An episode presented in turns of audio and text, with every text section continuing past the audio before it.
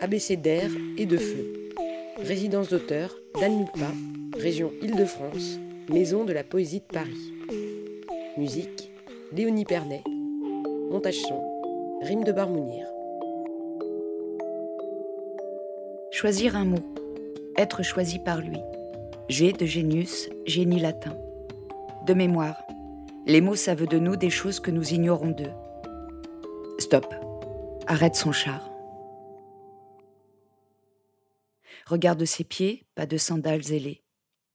Il faut tracer la route avec sa peau, ce qui pulse et croît dessous.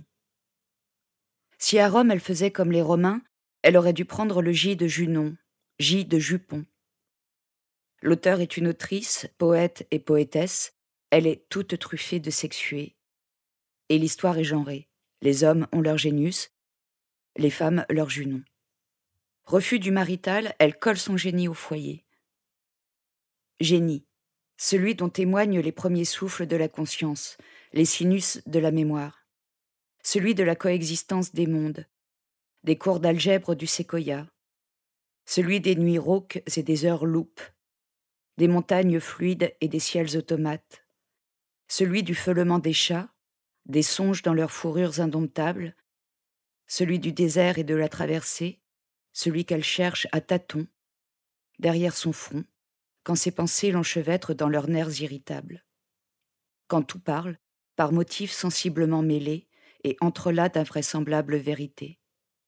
Ariel et ses promesses. Génie du vivre, génie de l'engendrer, le génie naturel, la grâce inscrite dans la rencontre. Génius qui perd souvent son latin, esprit qui se décline de victoire en déroute, de débâcle en gloriole, solitudes accompagnées.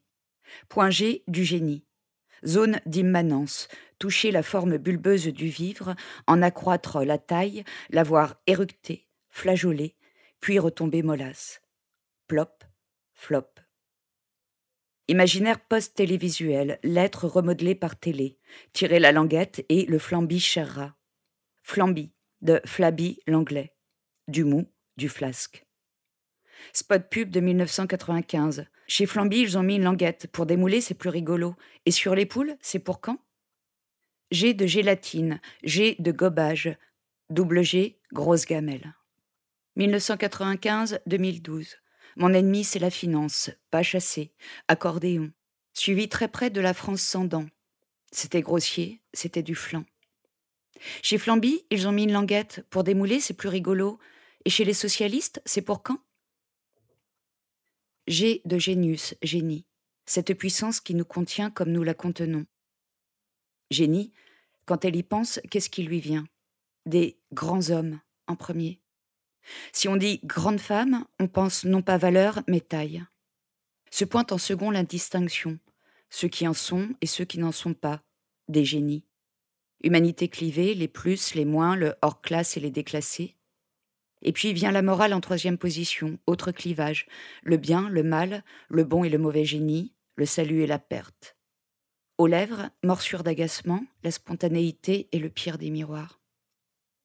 Sainte Télé clignote encore, 1990, première séquence, ambiance éteinte, prison du quotidien.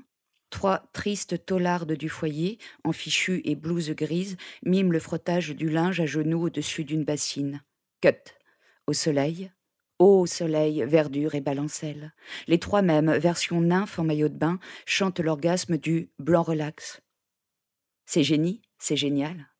On peut se faire une manucure, tenir un magazine, un livre vide de mots, en faisant la lessive du bout des pieds. Vive génie sans frotter.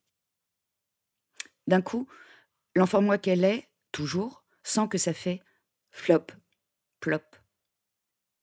Choc des titans, télé versus réalité. Il y a une balancelle dans le jardin des parents avec des fleurs orange et marron échouées sur un ciel sable. Une balancelle moins classe que celle de la télé, mais ça passe, ça le fait, ça parvient à faire l'objet de convoitises entre voisins. Le choc est plus rude niveau casting. Sa mère, fille de l'assistance publique, placée chez une mère nourrice, à l'âge d'avoir connu le lavoir, la brosse de chien dents, la lavande et les cendres, les reins cassés, les mains raidies, les draps épais qu'on trille, avant de les offrir au vent. Sa mère ne met jamais de vernis. Ses mains sont des hommes. C'est par elles, les noueuses, les laborieuses, qu'on gagne, si ce n'est du respect, au moins l'illusion d'être digne. Sa mère ne se relaxe jamais sur la balancelle qu'elle et le père se vantent d'avoir acheté content. Rubis sur l'ongle, disent-ils aussi. C'était encore l'époque où l'on est fier de ne jamais s'endetter. Comparaison lessive l'imaginaire, les métaphores trempent au fond du baquet. Mémoire de grande buée, poème de buanderie. Génius, génie, qu'est-ce que ça lui raconte? Qu'est-ce que ça lui remonte? Un mode opératoire, des images, un pacte. La lampe magique existe et l'enfant moi sait avec évidence qu'il faut la frotter, cette lampe, pour que Génie en sorte et exauce les vœux, et qu'ainsi l'histoire puisse enfin commencer, le rêve s'animer. Il y a du geste et du dire, un sésame, une formule, un sujet, un objet, et le sujet de l'objet qui ne sort que si on a frotté comme il se doit. Mais le groupe Colgate Palmolive arrive et lui dit, à l'enfant moi qu'elle est toujours, qu'il n'y a plus rien à faire, plus besoin d'astiquer, de se donner du mal, bye bye le geste, la cérémonie, adieu la magie, c'est désormais génie, sans frotter. Le mal est fait, Génie est devenu super relax parce qu'il n'a plus qu'un vœu à exaucer, quelle que soit l'heure et le clampin qui se tâche. Faire apparaître le blanc tout blanc. Elle prend son enfant moi sous le bras et retourne se faire voir chez les Romains, parce qu'elle y est, et parce que ça lui raconte que, derrière son front, il y a une quelqu'une de plus important que celle qu'on veut lui faire croire qu'elle est, quelqu'une de plus important qu'elle, quelqu'une que Colgate Palmolive ne devrait pas se permettre d'offenser. D'autant qu'on ne nettoie pas les offenses avec du savon, ça se saurait. Comme ça se sait qu'à l'heure dernière, lorsque la grande laveuse s'en vient vous récurer, il reste traces et taches pour celles et ceux qui suivent. Les affronts traversent le temps et les générations. Génus, en ce qu'il a de terrible, Génus, en ce qu'il est insaisissable, la panique la tétanise souvent, mais il ne l'offense pas. Il précède et excède le capital et la propriété. Il est ce qui la pousse et la tient sur le fil de la vie, funambule faisant la nique au vide ambiant. Pirouette pour le génie, pas à pas pour elle, tant de consonnes aux semelles pour le saut lumineux de quelques voyelles. Génius, génie. Génie, démon. Celui qui souffle à Socrate au fond de son cachot fait de la musique. Génie que l'on fasse avec et contre ce qui ôte à nos cœurs le principal ressort et nous fait cesser de vivre avant que l'on soit mort. Génie le profane et le sacré. ce qui s'occupe autant du comment elle pisse que du parce qu'elle écrit. Son génie hors classe, son génie hybride, foutraque, dérisoire absolu. Génie de chacun chacune, au diable le pour tous. Temps abécédaire, nuit qui engendre le jour, qui engendre la nuit, abaissée de l'écrit. Le point G de génie est difficile à circoncire. Dans la couche du texte, elle croit l'apercevoir, seulement quand elle parvient ne pas s'y reconnaître elle-même.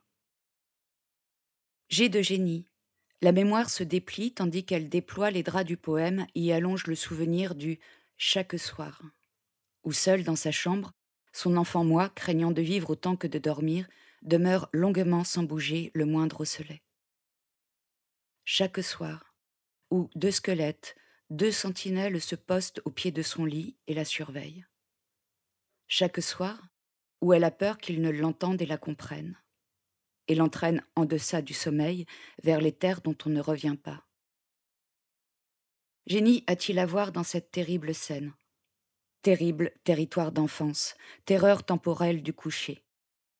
Pendant près de quarante années, c'est ce qu'elle a écrit et réécrit en elle de ce chaque soir. Terreur sous conditionnel, la traduction n'a pas bougé. Chaque soir, les deux squelettes se pointent.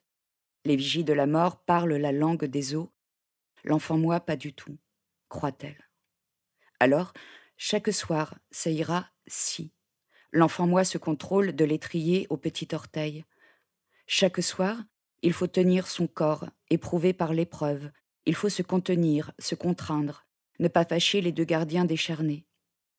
Sinon, ils s'empareront d'elle, elle n'en reviendra pas. Le en est encore au présent l'indicible, une gorge profonde par où s'exhument toutes les peurs. Il est le lieu du rapt et de la dépossession. Présent antérieur, elle regarde l'enfant moi enfin endormi dans le blanc moucheté de la page, cet enfant moi qui, ronflotant, fait vibrer la faille du cadran. Tout ce qui dort est à nouveau un enfant, a écrit le génie de Pessoa. Tension entre ce qui repose et s'oppose en elle. Le doute l'entaille à coups de si. Et si elle avait, dès le début, mal vu traduit l'histoire? Si les squelettes de l'enfance avaient été là pour l'aider à parler sans menace, qu'ils avaient attendu patiemment, vaillamment, chaque soir, la danse intime et singulière de ses os, ou la grande sarabande de sa moelle, qui la libérerait ainsi de l'immobilisme servile du jour. S'ils étaient venus veiller à ce que, sous le poids du dehors, sa langue du dedans ne meure pas prématurément. G pour Génus, génie. Les deux squelettes au pied du lit de l'enfance étaient-ils l'une de ses représentations, l'une de ses multiples émanations? Génus ne dira rien, elle sait, c'est pas son fort, et les deux sentinelles ne viennent plus depuis longtemps. Elle mène seule le combat du coucher, la raideur du sommeil. Elle ne sait s'endormir qu'exténuée, presque abrutie. Il faudrait laisser partir Génie. Accepter au matin d'être seule et très vieille, les doigts ancrés d'oubli, et le cœur s'affairant plus à la beauté de l'inachevé qu'à la peur de l'inaccompli.